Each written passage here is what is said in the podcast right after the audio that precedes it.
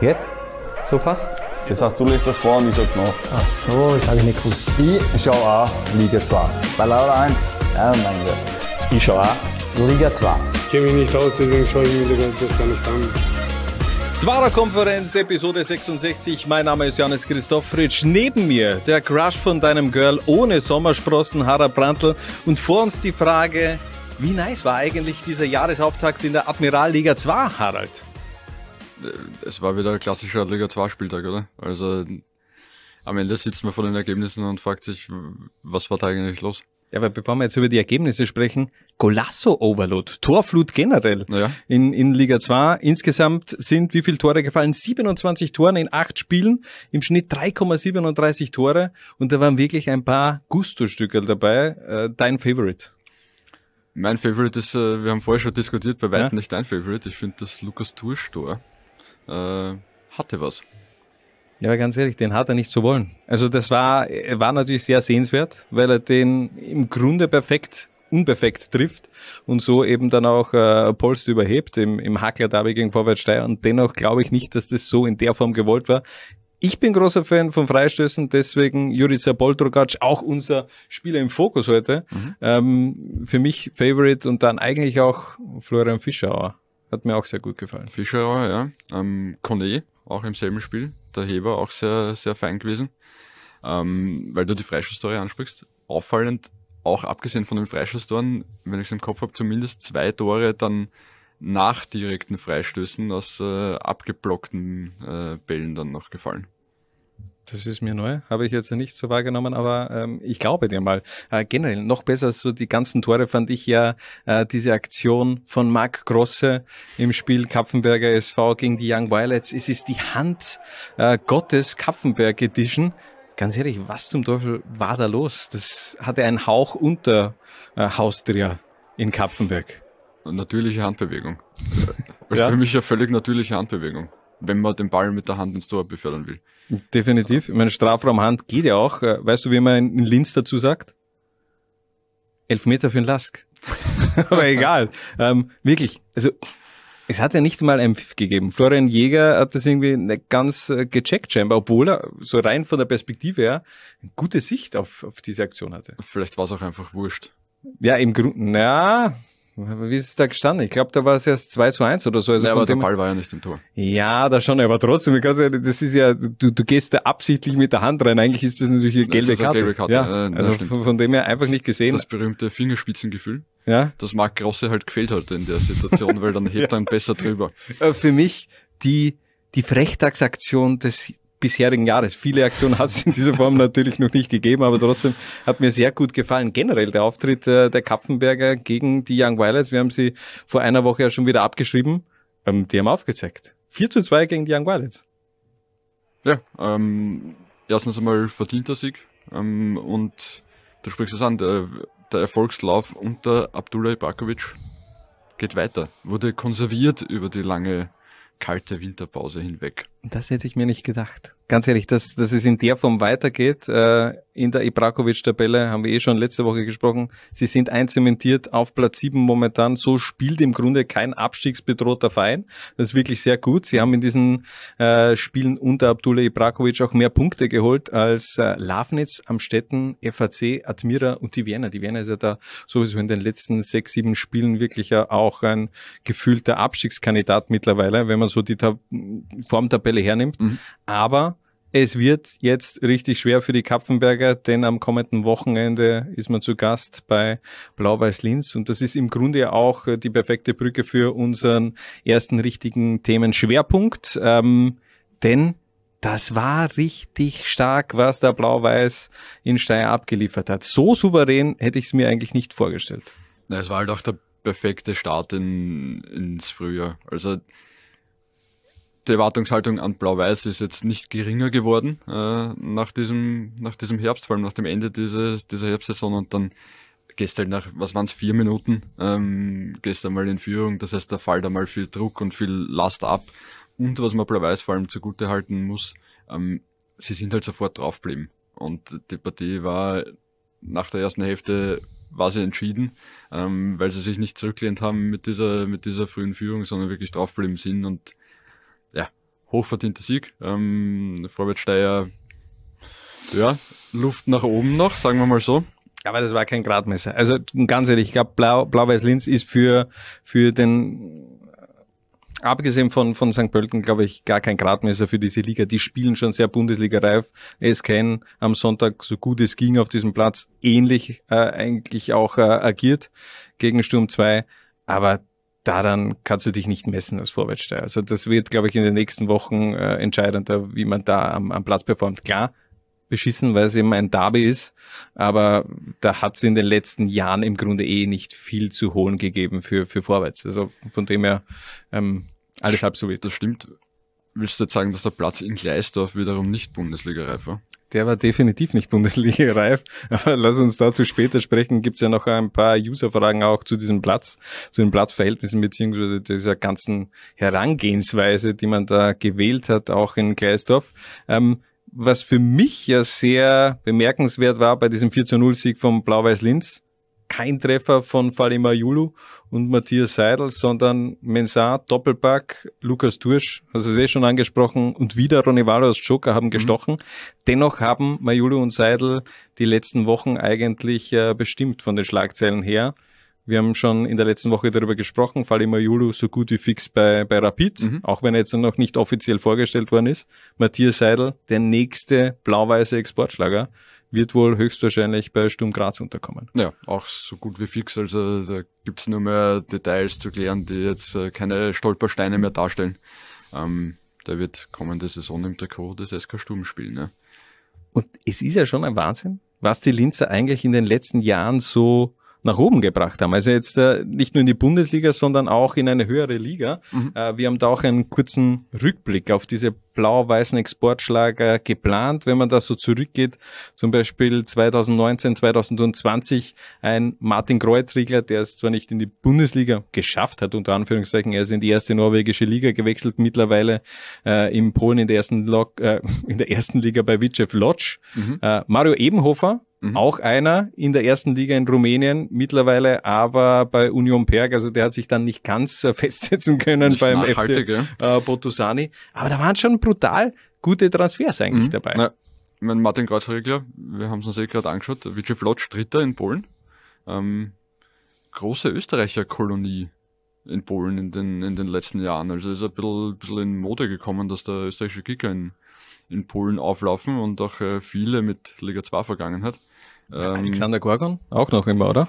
Alexander Gorgon, immer noch da. ähm, Stefan Savic, Kevin Friesenbüchler, Benedikt Zech, Konstantin Reiner, David Stetz. Alex Sobczyk. Alex Sobczyk ja. und Martin Kreuzregler. Acht ja. österreichische Legionäre in Polen, in der höchsten Total. Spielklasse.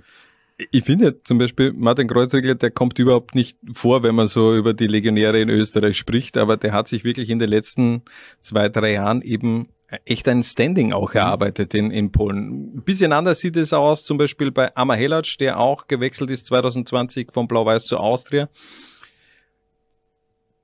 Der Move hat sich bis jetzt nicht bezahlt gemacht. Er ist mittlerweile bei Austria Lustenau, hat in den letzten zwei Jahren kein einziges Bundesligaspiel gemacht. War da deine Erwartungshaltung anders? Ja, ich meine, die Dortmund-Situation bei der Austria ist ja seit geraumer Zeit, vor allem so was die Nummer 2, 3, 4, 5 und 6 angeht, ja, viel Konkurrenz, aber nie die Konkurrenz so groß um die etablierte Nummer 1, also Patrick Benz beziehungsweise jetzt äh, Christian Früchtel, da irgendwie ernsthaft zu gefährden. Ähm, ich hätte es ursprünglich Amar Hellac schon zugetraut, das zu tun, aber ja, hat nicht so recht funktioniert in Wien Favoriten für ihn und ähm, ich sehe jetzt auch für ihn keine große Zukunft mehr bei der Wien Austria. Ja, beziehungsweise bei Austria Lustenau steht er eben auch hinten an, hinter Dominik Schirl. Im Grunde auch klar. Ich meine, der ist Kapitän. Äh, Schirl, da war es mhm. irgendwie auch klar, dass er wenig zum Spielen kommt. Also der hängt seit zwei Jahren so gefühlt so ein bisschen in der Luft. Äh, bei anderen Spielern, die von Blau-Weiß in die weite Welt gewechselt sind, da war es ein bisschen anders. Alan Lemakarius über Umwege dann nochmal zurückgekommen zum SK St. Pölten. Da hat es nicht so gut funktioniert, mhm. aber dann eben auch äh, gute Stationen hinter sich gebracht und mittlerweile in Japan bei Kyoto der Sanga. Mhm. Und ähm, Nosser ähm, kennt man, glaube ich, eh noch von seiner, seiner Zeit von Blau bei Blau-Weiß, mittlerweile auch schon ein ja, schon etablierter Bundesligaspieler bei, bei Alltag. Mhm. Viel interessanter wird es aber bei den Transfers äh, der nach der Saison 2020, 21, wo man im Grunde so Meister geworden ist und wo es ja im de facto den ganz großen Ausverkauf gegeben hat. Du hast äh, mit Pommer, Sudanovic, Schwimmer, Gemici Basi und Fabian Schubert äh, wirklich fünf Spieler auch verloren, die einen großen Teil des Meisterkaders ausgemacht haben, die viel dazu beigesteuert haben. Mhm. Ähm, und im Grunde die meisten auch ähm, ablösefrei. Da hat es einen Paradigmenwechsel gegeben bei Blau-Weiß zu jener Zeit dann. Richtig, ja, es werden längerfristige Verträge vergeben, natürlich auch äh, mit dieser Hinsicht, dass jetzt in dieser Saison der Aufstieg geschafft werden soll und das macht natürlich Sinn, ja, weil ähm, Andererseits war es natürlich auch klar, dass es zu diesem Zeitpunkt die Verträge jetzt oder Spieler nicht so langfristige Verträge bei Blaues Linz unterschrieben haben, weil ja, wenn du als Verein am Spieler sagst, ja, wir wollen in zwei oder drei Jahren aufsteigen, ähm, ob man da als Spieler das Risiko eingeht und so viel Geduld aufbringt, sei jetzt einmal dahingestellt, haben wenige gemacht, aber inzwischen funktioniert das ganz gut und so generiert man halt auch Ablösen, wie es im Fall Seidel zumindest äh, sein wird. Ich finde es ja auch bemerkenswert, dass man, wenn man jetzt zum Beispiel so ein bisschen den, den, den Kader anschaut von, von Blau-Weiß-Linz, es sind im Grunde wirklich im Sommer nur zwei Verträge, die fix auslaufen. Das ist einerseits Danilo Mitrovic und Fali Majulu.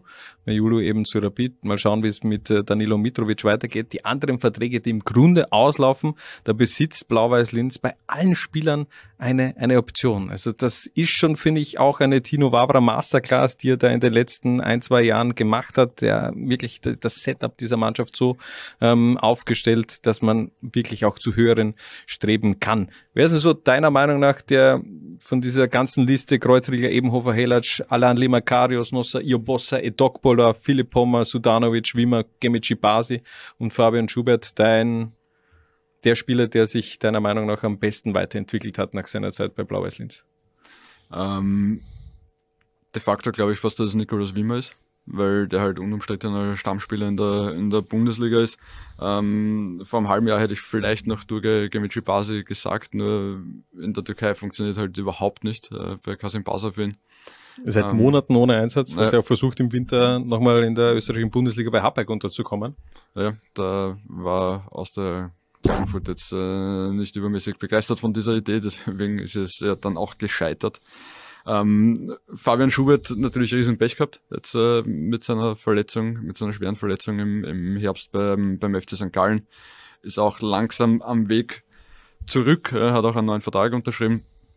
Aber insgesamt äh, die Entwicklung von Nicolas Wimmer und auch die Entwicklung grundsätzlich, die er genommen hat über, über Steyr und dann Blaues Linz, also das war schon einer, wo, wo Dino Vava auch ein, ein Näschen bewiesen hat. Das finde ich schon geil. Also diese, diese Vita von, von Nikolaus Wimmer im Winter 2021, also Anfang 2021 zu Blau-Weiß-Linz gewechselt. Das war für mich so ein bisschen auch der versteckte Königstransfer von Blau-Weiß, denn das war so das letzte Puzzlestück, was Königsblau noch gebraucht hat, um wirklich da oben anzugreifen. Ich meine, das war damals ja auch nicht vorgesehen, dass die oben angreifen, aber dass die dann in so einen Lauf kommen, ähm, war natürlich auch Nikolaus Wimmer ein bisschen geschuldet, denn der hatte einfach gemeinsam dann in der Defensive hinten dicht gemacht, hat mir extrem gut gefallen in diesem halben Jahr, hat dort ja auch seinen ersten Profivertrag unterschrieben, also war bei Steyr jetzt ja kein Vollprofi, dann im Grunde Du unterschreibst Anfang 2021 deinen ersten Profivertrag. Sechs Monate später bist du Meister der Admiral zweiten Liga und wechselst in die Bundesliga zu Austria Klagenfurt. Also viel besser hätten eigentlich die letzten Jahre bei äh, Nikolaus Wimmer nicht laufen können. Und du hast es ja auch schon angesprochen, Fabian Schubert. 40 Spiele, 13 Tore. So schlecht ist diese Bilanz bei St. Gallen im Grunde gar nicht, gell? War halt viel, viel waren halt viele Cup-Tore dabei. Viele Cup-Tore und dennoch vor seinem, äh, was hat er gehabt, ein, ein Schien- und Wadenbeinbruch, da war er gerade so, hm. naja, so ist er gerade so ins, ins Laufen gekommen. Da war, da hat er schon so ein bisschen Liga 2 Vibes wieder gehabt, wo er wirklich auch oft getroffen hat und dann eben genau in dieser Phase diese, diese böse Verletzung war bitter, aber zeigt eben auch, was er für ein Standing bei St. Gallen genießt, wenn er äh, dennoch, wenn dennoch der Vertrag verlängert worden ist äh, bis 2024. Es gibt aber einen wichtigen Vertrag, der ausläuft im Sommer beim FC Blaues Linz, nämlich der von Sportdirektor Dino Wavre. Was macht er? Das weiß er selbst noch nicht.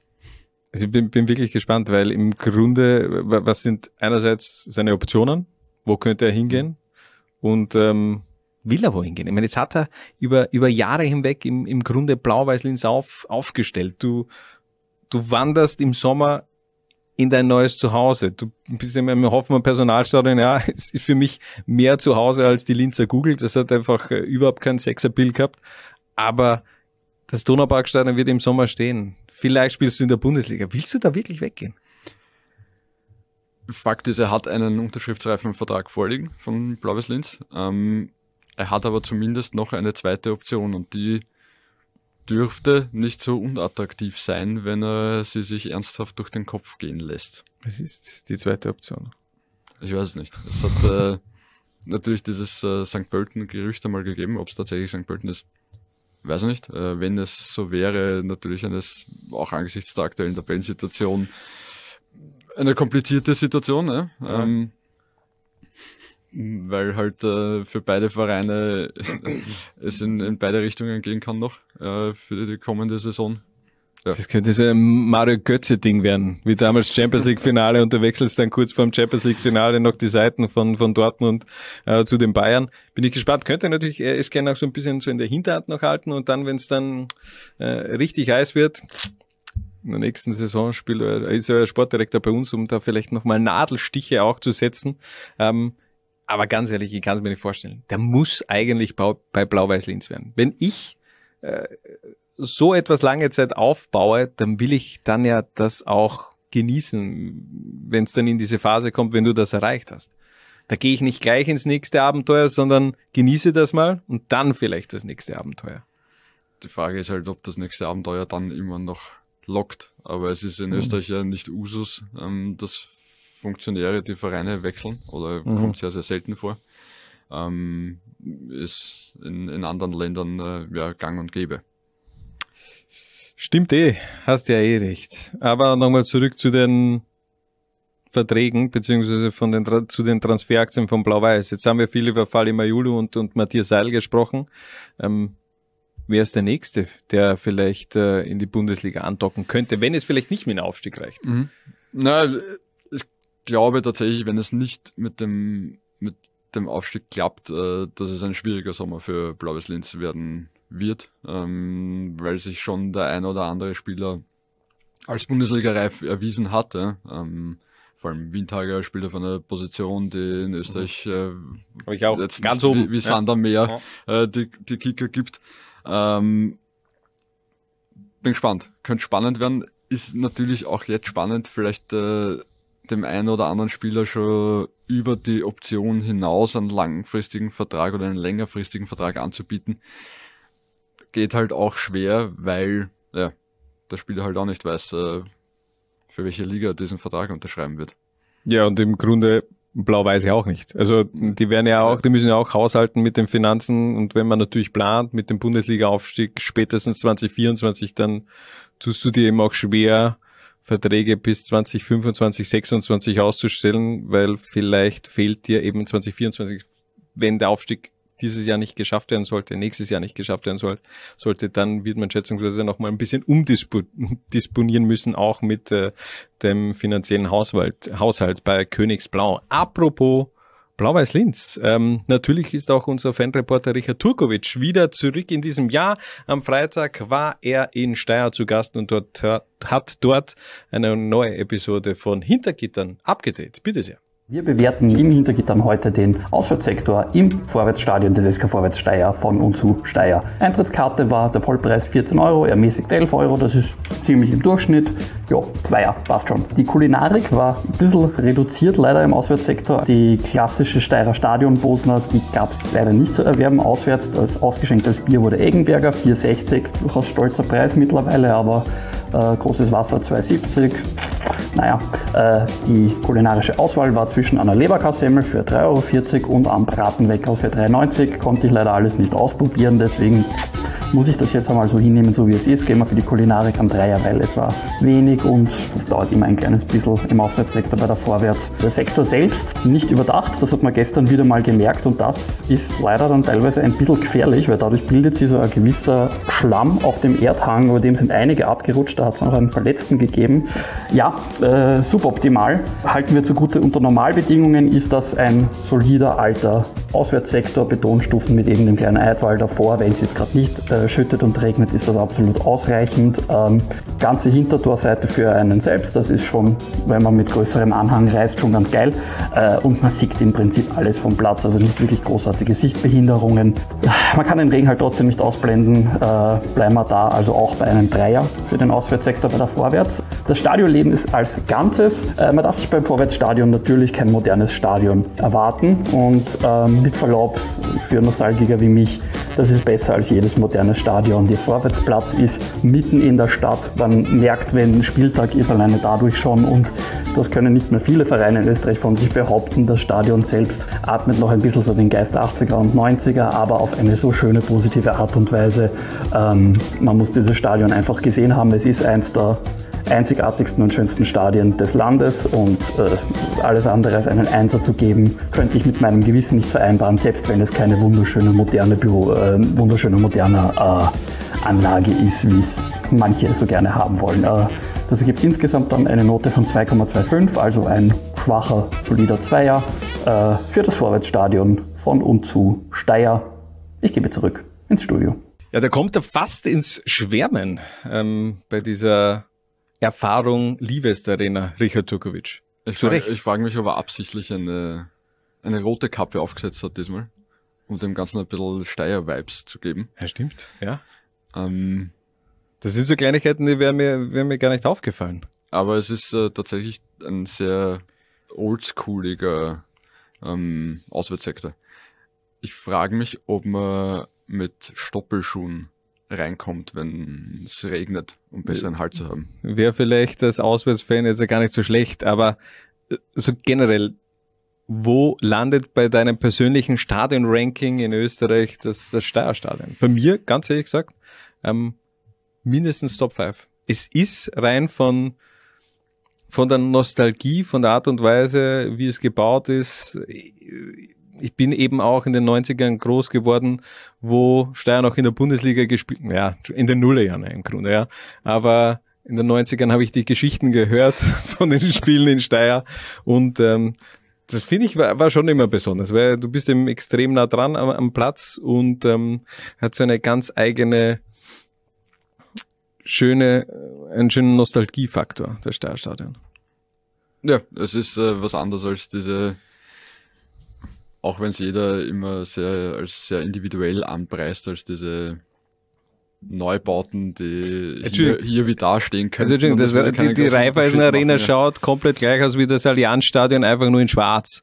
Also da, da braucht man gar nicht viel drüber reden. Es ist im Grunde ein Einheitsbrei, den Augsburg mal, glaube ich, vor, vor 15 Jahren vorgegeben hat und im Grunde jedes Stadion dem nachempfunden wird. Es ist ein Baukastensystem, der zusammengesetzt wird und es fehlt einfach wirklich der, der, der persönliche Touch. Jetzt kann man natürlich sagen, ja, okay, der persönliche Touch, der wird aber auch einiges kosten, verstehe ich auch. Also du musst dir dann auch irgendwo schauen, dass die, dass die Kosten nicht in, ins Bodenlose im Endeffekt gehen. Aber mir fehlt oftmals schon bei den neuen Stadionen das, das Besondere, was einfach Stadien früher gehabt haben. Ich habe heute die Eintrittspreise für die Raiffeisen Arena gesehen, da kriegt man das ist in, besonders. In, in Liga 2, glaube ich, ein Abo teilweise. Ja, das, das ist wirklich besonders. Also bin, bin gespannt, wie der, der Lask da. Der, der, der Privatkonkurs hat dann schon einen persönlichen Touch. Sie versuchen einfach äh, gleich vom Beginn an das Geld wieder reinzubekommen, was man, was man ausgegeben hat. Nein, also ich bin auch kein großer Fan von diesen neuen Stadien. Ist vielleicht ich glaube einfach nicht, dass die so eine Identität aufbauen, wie es einst Agrum in, in, bei Sturm hatte, wie es das Hanapi-Stadion. Das war ein Mythos. Hanapi-Stadion, Grum, das waren Stadien mit, mit, mit einer Seele. Und äh, die, die neuen Stadien, die sind oftmals sehr unpersönlich. Ja, wo, wobei man muss das natürlich schon ein bisschen differenziert betrachten. Nein. Ja, es ist, äh, okay, dann, dann tue ich zumindest. Ja. Ähm, es ist sehr positiv, was in den äh, vergangenen Jahren infrastrukturell ja, in Österreich passiert ist. Also nostalgische Stadien in allen Ehren, ja. Ähm, aber wenn es dann irgendwo irgendwo schimmelt und man, keine Ahnung, keine gescheiten Trainings-Facilities äh, hat, ähm, dann kann man halt auch schwer dann die Spieler davon überzeugen, nach Österreich zu kommen oder zum jeweiligen Verein zu kommen. Also es ist schon gut, dass wir äh, in diesem Jahrtausend angekommen sind, ja. infrastrukturell in Österreich. Und wenn du das nicht so siehst, dann viel Spaß bei den weiteren Länderspielen, die nicht im Ernst-Happel-Stadion stattfinden werden. Ich bin Fußballboomer. Ich bin Fußballboomer und ich äh, liebe das Stadion der, der 90er, 80er und 70er. Von dem her, ähm, solange du das im Fernsehen anschaust, da, ja, ja, regnet es dann nicht am Kopf. Und, äh. das stimmt natürlich. Nein, es ist eher eine positive Entwicklung, nur mir fehlt eben so ein bisschen manchmal auch das Fußballromantische, äh, wenn solche Stadien gebaut werden. Rapid hat es eben mit diesem, dieser Schleuse nicht schlecht gemacht. Ich finde ja eigentlich auch die, die Generali Arena, wie man die adaptiert hat, ist ja im Grunde auch auch geil. Das, das, das, das, das passt schon. Aber manchmal finde ich schon, dass so, so diese Eigenheit einfach fehlt, die es früher gegeben hat. Da, man, vielleicht war das auch eher nicht so durchkoordiniert, wie man ein Stadion baut. Da hat man mal begonnen und hat, hat dann geschaut, wie sich der Stadion entwickelt. Zumindest kommt mir das bei, bei manchen Stadien der, dieser ist ja Jahrzehnte vor, dass das irgendwie die Idee dann erst mit dem Bau gewachsen ist, wie das am Ende ausschauen soll. Und das ist jetzt natürlich alles viel durchdachter, verstehe ich auch. Bin auch gespannt, wie das, das neue äh, Donauparkstadion dann in Linz ausschauen wird von, von Blau-Weiß. Also die Pläne sind cool. Ich finde es geil, dass das im Endeffekt auf einem Möbelhaus, Lager des, eines Möbelhauses im Grunde auch positioniert ist. Das, das ist eine Eigenheit, die ich wiederum geil finde. Das ist wieder sowas, das ist sowas Kurioses, dass du sagst, okay, das ist am Lager vom, vom Lutz ähm, das ist was, das ist was Spezielles. Das kann nicht ein jedes, ja. ein jeder Verein, glaube ich, dann von sich behaupten. Wahrscheinlich kein anderer. Glaubst du, dass die Familie Putz ein Dauerabo hat im Donauparkstadion? Und hat einen Aufzug vom Lager direkt ja. in die Loge. Glaubst du, dass die Familie Putz im Lager vom Lutz lebt? Ich kann es mir, mir nicht ganz vorstellen. Ähm, aber ja, also Richard Turkovic, sehr angetan vom Steierstadion sehr angetan waren aber nicht alle von Blau-Weiß-Linz scheinbar mit den Sanitäranlagen im Steierstadion, denn da hat schon ein paar ungute Aktionen gegeben nach Spielende oder während des Spiels schon. Also das ist ziemlich zerdroschen worden, die Sanitäranlagen. Sie haben die Sanitäranlagen komplett zerlegt und ähm, ich kann es nicht nachvollziehen. Also es ist ja jetzt nicht zum ersten Mal äh, passiert in der Geschichte des Fußballs, dass Auswärtsfans die Sanitäranlagen eines äh, Heimvereins zerlegen. Mir, ich, ich verstehe es einfach nicht. Ich also, mir erschließt sich dieser Sinn dahinter nicht, ja? dass man sich denkt, hey, jetzt reiße ich einmal das Waschbecken da raus und, und haus am Boden. Warum? Ich verstehe es auch nicht. Also ganz ehrlich, ich verstehe es, wenn man, wenn man FIFA zockt und man verliert fünf Spiele hintereinander, dass man einen Controller runterhaut. Aber das ist eben mein Controller. Das ist den Schaden, den ich habe. Aber ich würde nie zum Beispiel, wenn es, wenn wir schon dabei sind beim, beim Lutz, wenn ich einkaufen gehe und ich muss aufs Klo, dass ich voller Wut einfach sage, und jetzt reiße ich einfach mal das Waschbecken vom Lutz ab, weil mir die Werbung so am Arsch geht. Also das würde ich ja nie machen. Das ist ja, das für mich macht das auch keinen ja, Sinn. Ich meine, vor allem in dem Fall kann ja jetzt auch kein Frust dabei gewesen sein. Ja. Es wäre, um bei der Lutz-Metaphorik ja. zu bleiben, es wäre so, der Lutz gibt da einen Rabatt und aus Freude ähm, gehst aufs Klo und zerstörst die Sanitäranlagen. Ich will keine, keine Couch, ja. Nein, also das ist, ich verstehe es nicht und äh, ich muss auch sagen, die Stellungnahme von Blau-Weiß-Linz, die war auch eher halbherzig. Also eine Entschuldigung an sich sieht anders aus und ich bleibe dabei. Äh, man ist als Verein und Fans und Fangruppierung ist man eine Einheit. Man ist eine Familie. Und wenn meine Tochter oder irgendwer von meiner Familie einen Scheiß bauen würde, dann würde ich mich natürlich schützend vor dieses Familienmitglied stellen, aber eben mich auch dafür entschuldigen. So sehe ich das. Und vielleicht den Schaden wieder gut machen. Ja, natürlich. Den Schaden musst du gut machen. Das ist ja, eh, bleiben wir bei dieser Metapher des Kindes. Wenn, wenn, wenn, ein Kind irgendwas äh, in der Schule hinmacht, sagst du dann, okay, warum geht's zu mir? Klärst das mit ihr ab? also das, das, das geht nicht. Also und deswegen verstehe ich es auch nicht ganz.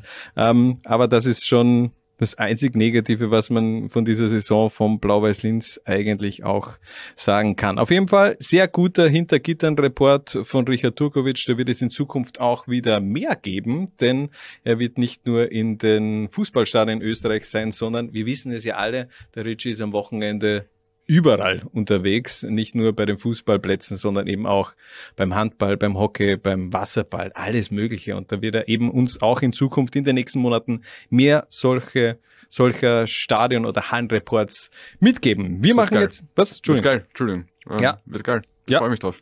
Ich freue mich auch drauf. Die ersten Einsendungen haben wir schon bekommen. Es wird wirklich legendär. Richie Hoppt, der Fanreporter von Laola 1. So, jetzt machen wir eine kurze Pause und sind dann zurück mit dem Spieler im Fokus. Ich kann nur jede Woche dasselbe sagen. Jeder so quasi fickrig ist auf der Liga 2. Was? Bitte? Was für Wort kann ich sagen? Fickrig, ja. Und die Lehre ist ganz klare Lehre ist, Ich schon auch Liga 2. Wann hast du das erlebt? Wo hast du das erlebt? In Österreich? Derjenige, der was Österreicher ist, kann stolz sein auf, auf das, dass er Österreicher ist. Das ist mir relativ wurscht. Ich kann nur jede Woche dasselbe sagen. Ich schon auch Liga 2. Das ist mir relativ wurscht. Das hat mit Respekt nichts zu tun. Nichts zu tun. Nichts zu tun. Es tut mir leid. Nichts zu tun. Und da sind wir auch schon wieder zurück bei der Zwara-Konferenz Episode 66 und wir sind nun bei der Rubrik Spieler im Fokus angekommen. In dieser Episode Jurica Poltrugac, den wir genauer unter die Lupe nehmen. Der ist richtig on fire in den letzten fünf Spielen. Acht Tore und die letzten vier, die waren unfassbar eigentlich. Ja, der Mann hat äh, eine außergewöhnliche Schusstechnik, das kann man durchaus so sagen. Was hat dir da besser gefallen? Freistoß gegen die Admira oder das erste Tor? Das erste Tor. Wirklich? Ja. Du bist kein Fan von, von Freistößen oder was? Also, Entschuldigung, die, die, die Distanz waren glaube ich 35 Meter. Na, war ja auch okay. Ja? Ja. Aber Wenn- wenn, ich entweder oder sagen muss, dann sage ich das erste Tor.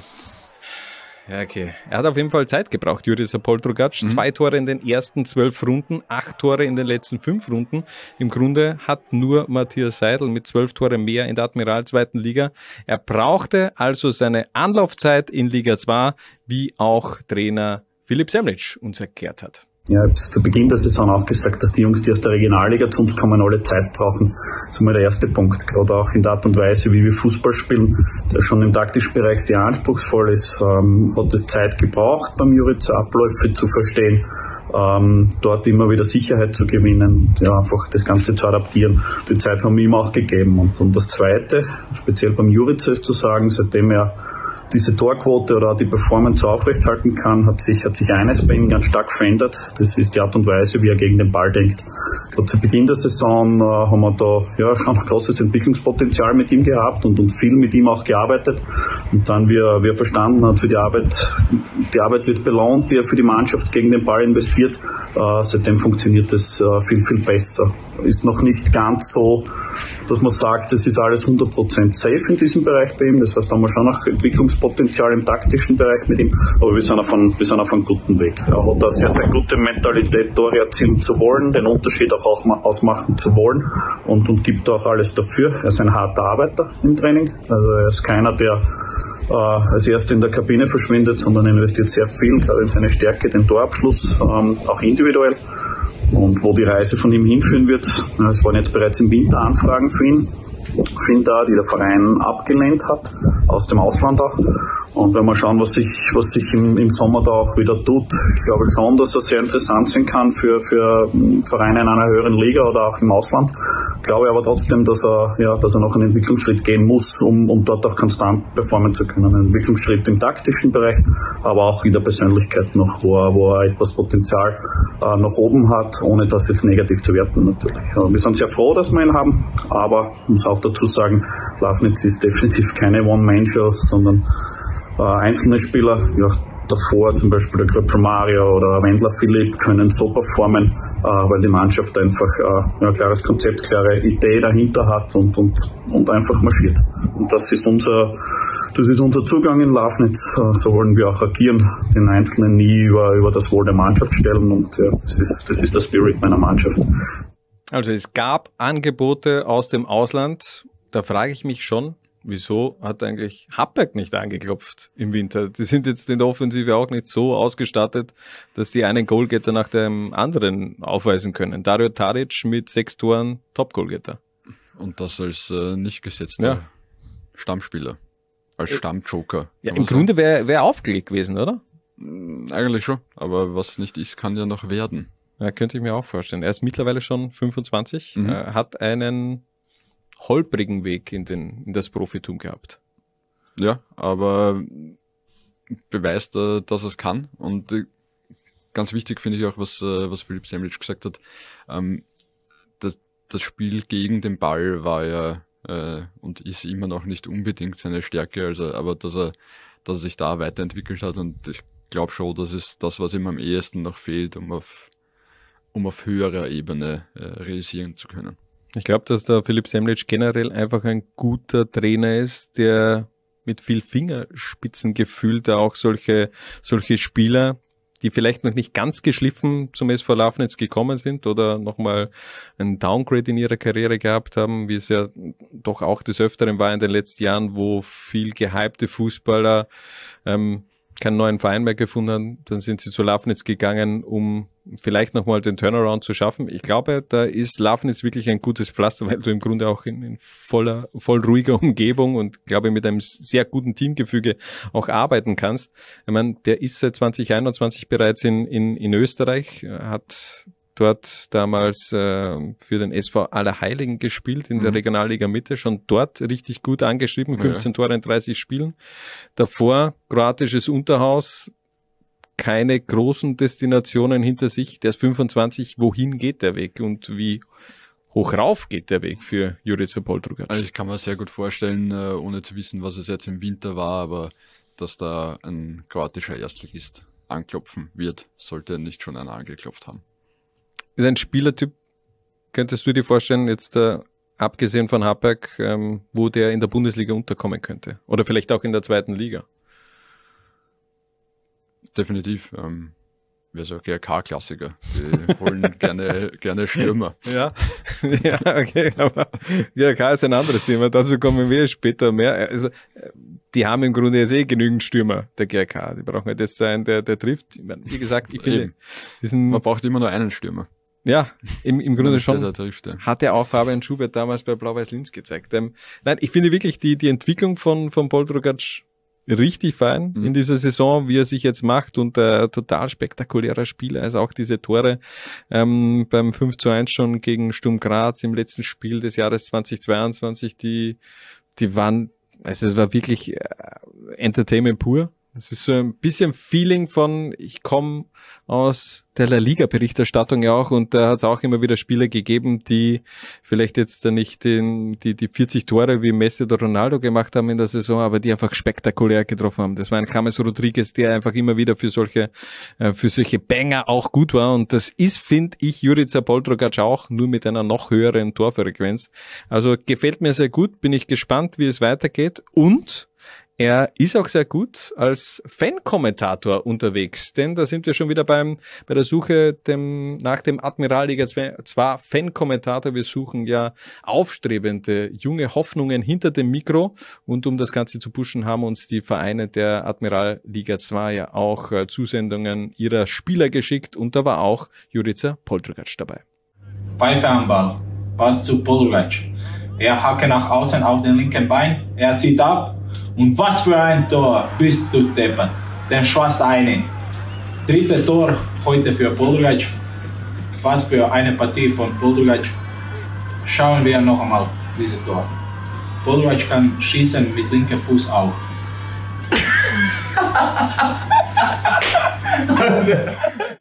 Also, das hat sich doch top angehört von Jurica Poldrugac. Ersten Einsendungen von Usern sind auch schon angekommen. Wirklich sehr gut, sehr ja. hörenswert. Auch unser Titelverteidiger Matthias Medert hat schon äh, eine Hörprobe abgegeben und da wieder mit purer Emotion auch wieder gepunktet. Also da werden wir in den nächsten Wochen mehr auch reinhören.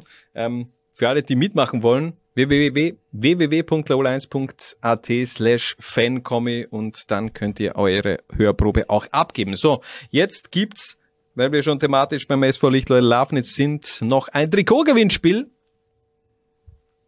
SV Lichtleute Lafnitz gibt es zu gewinnen. Leider kein Poltrogatsch-Trikot, aber dennoch, Daniel Gremsel, auch das kann sich sehen lassen. Wie kann man dieses Trikot gewinnen, Harald? Die Frage der Woche ist, wenn der SV Lichtleute Lafnitz ein Fortgeh-Typ wäre, welcher wäre er? Du hast dir schon was überlegt. Was für ein Typ wäre ähm, wer und in welche in welche Lokalität würde der SV Lichtleute Lafnitz gehen? Ähm, er wäre der Typ, dem unterwegs das Geld ausgeht und der sich dann einem ein wenig wohlhabenderen Typen als Wingman andient. Willst du da auf irgendwas anspielen? TSV Hartberg. Also ich würde eher sagen, der, der, der SV Lichtleilab, ich würde jetzt ja nicht diese, diese Brücke zu Hartberg schlagen, sondern eher in der Hood bleiben. Und äh, auch wenn es die Lokalität nicht mehr gibt, äh, Tattoo, das war damals in Rohrbach, ein Lokal, wo, glaube ich, der SV Lichtler Lafnitz, das Fortgetyp, sehr gerne unterwegs gewesen wäre. Äh, davor viel in der Gruppe vorgeglüht und dann ins Tattoo und nochmal richtig auf ähm, richtig die Sau rausgelassen. Das hätte ich mir vorstellen können als SV Lichtleil Lafnitz. Also macht mit mit dem Hashtag Zwarer Konferenz und Hashtag Liga 2 mit eurer Einsendung. Welcher Fortgeh-Typ wäre der SV Lichtleudel Lafnitz? Harald, wir machen noch eine ganz kurze Pause und machen dann weiter mit dem Lowline Topspiel GRK gegen Admira. Werbung.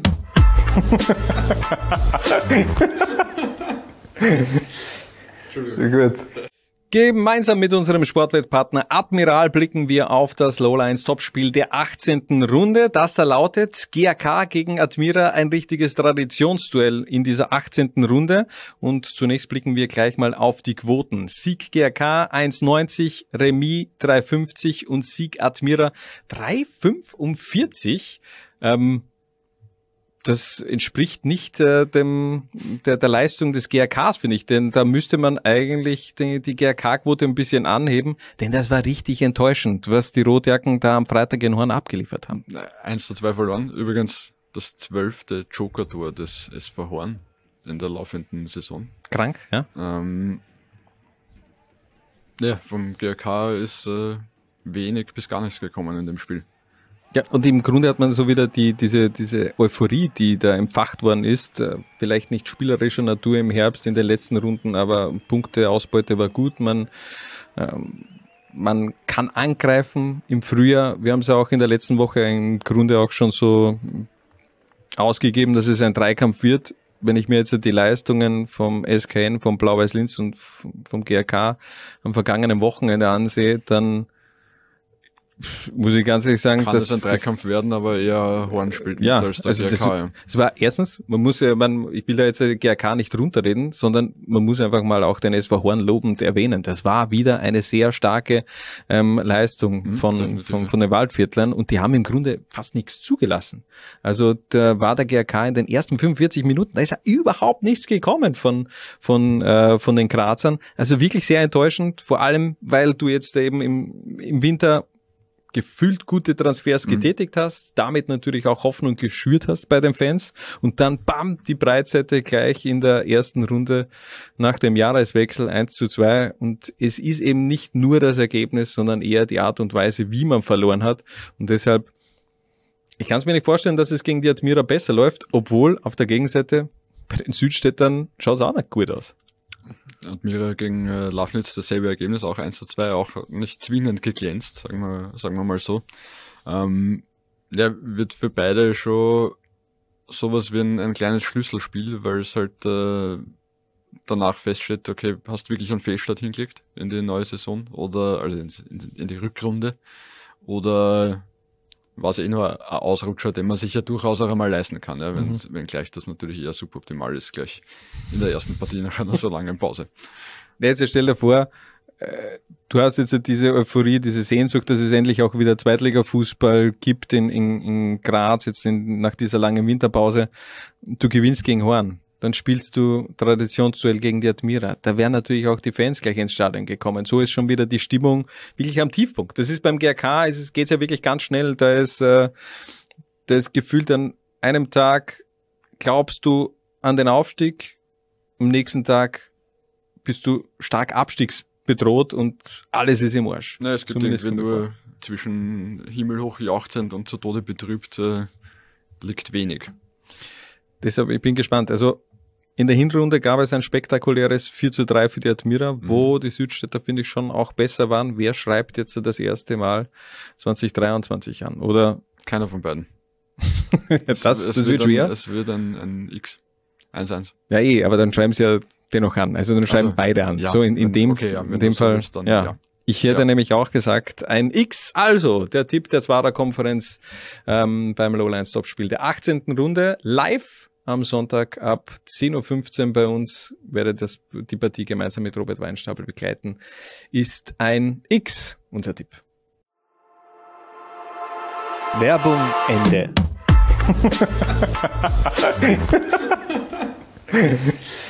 Gut.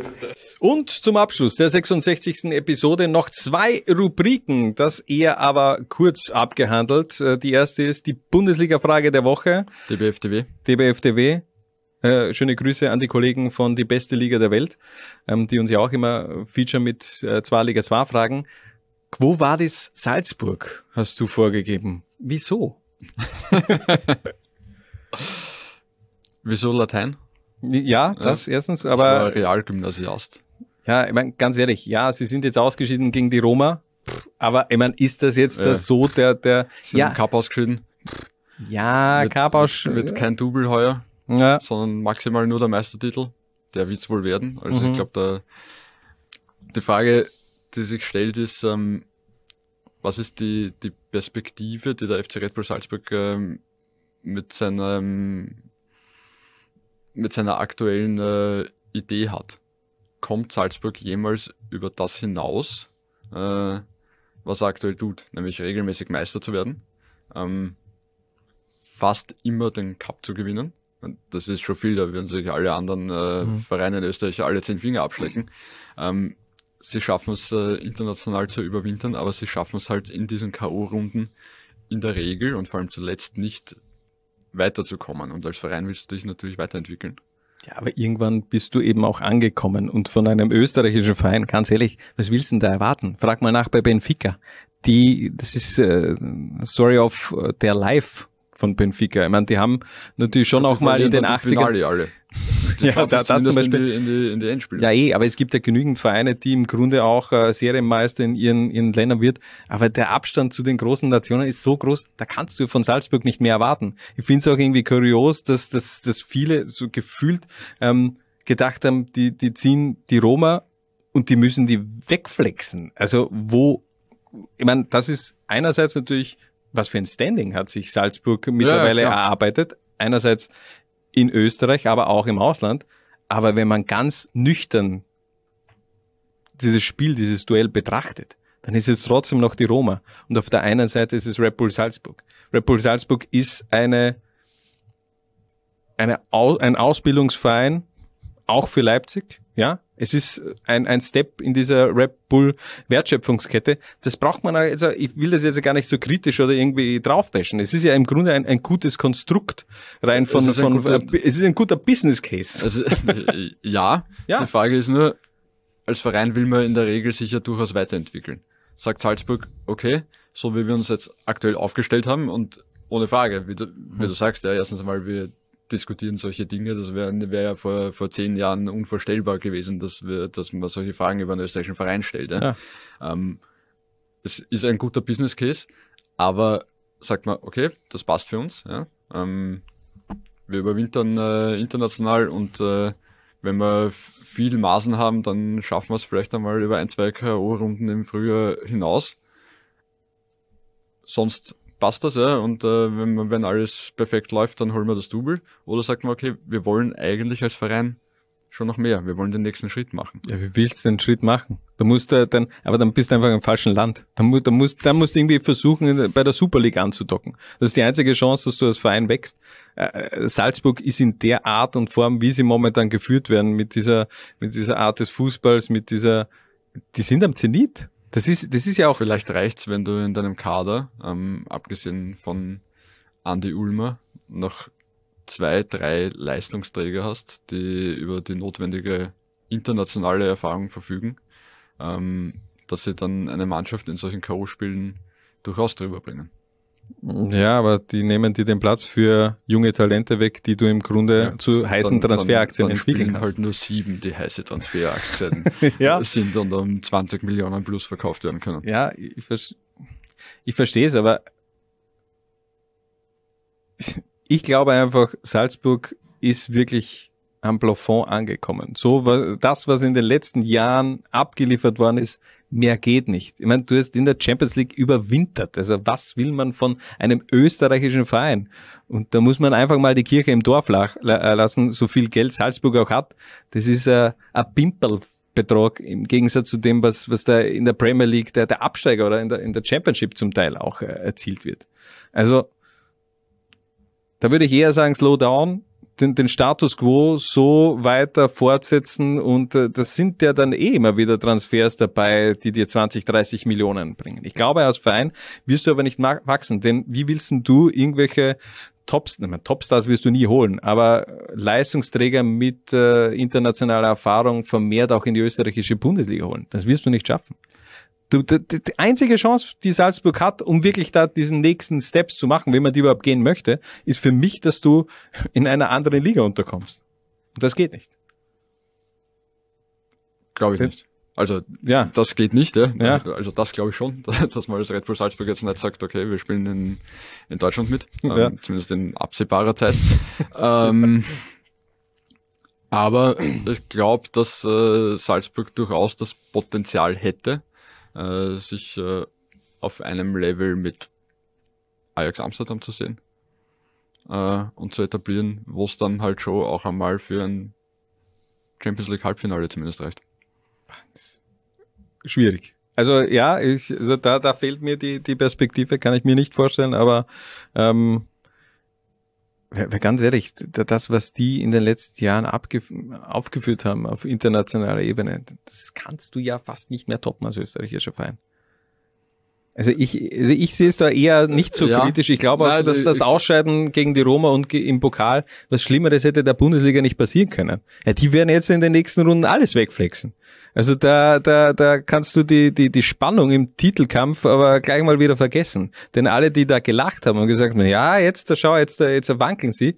Ja, jetzt wird man natürlich den Zorn der Salzburger auch spüren im Alltag. Zwei, zwei letzte Punkte. Erst einmal die Spannung im Titelkampf wird genauso sein wie immer, nämlich nach der Punkteteilung zwei Runden, bis dann vielleicht das direkte Duell gegen Sturm ansteht und dann wird es erledigt sein. Ja. Ähm, wenn man zurückdenkt, zehn Jahre, wo Salzburg gestanden ist und äh, wenn man sich sieht, was in den nächsten, was sich in den zehn Jahren danach entwickelt hat, ähm, würde es mich nicht überraschen, wenn wir in zehn Jahren äh, wieder zurückblicken und sagen, war eigentlich unvorstellbar, dass, äh, dass sich der Verein noch einmal so weiterentwickelt hat. Da bin ich gespannt. Ich bin wirklich, ich bin wirklich sehr, sehr gespannt, wie das weitergeht. Aber ähm, die Weiterentwicklung eines Salzburger Spielers ist ja oft auch der Wechsel nach Leipzig, wie wir in dieser Woche wieder erfahren haben. Nikolaus Seiwald, der nächste Leipzig-Transfers äh, in der Historie dieses äh, Red Bull-Kosmoses. Ähm, Lass uns noch zu den User-Fragen kommen. Ja, gerne. Ähm, denn da hat es ja schon ein paar interessante gegeben. Zum Beispiel von, von Fabian Bär. Das ist, das ist keine Frage, aber das ist eine, eine Aussage mit Rufzeichen. Balotelli, er hat getroffen. Gustavo Balotelli, was war das für ein Auftakt für den neuen Superstar der Admiralliga 2? Ja, hat mir gut gefallen. Ist ein, äh, der sich äh, vor allem körperlich gut durchsetzen kann. in- Und der ist nervig, glaube ich. Also der der ist Box. richtig, ja. Ähm, auch wie er den Elfer rausgeholt hat, ähm, andere Stürmer haben zu dem Zeitpunkt schon mindestens zweimal den Ball verloren. Mhm. Ähm, ja, hat Potenzial, der, der, der Mann. Und der Name, bitte, FC Dornbirn. Alter, da muss Balotelli hinten stehen. Äh, da müsst ihr einfach overrulen, so wie ich es in der letzten Woche schon äh, gesagt habe. Ähm, Christoph Wozniak, auch Kollege, hat gefragt, was macht ein brasilianischer U20 Südamerikameister in Liga 2? Sich für die Bundesliga empfehlen. ja, hätte ich auch gesagt. Also das ist ja dieses Konzept, wir haben es eh gerade vorher besprochen, die Wertschöpfungskette, erster Step, Liefering, erste ähm, Schritte im Profitum machen und dann geht's einfach nach oben hin, ist eigentlich keine Grenze mehr gesetzt. Ähm, René Zechner, Liga 2 mit wahr, was reimt sich, ist wahr. Die Frage nach dem Wochenende ist, ob es eine Aufwertung wäre.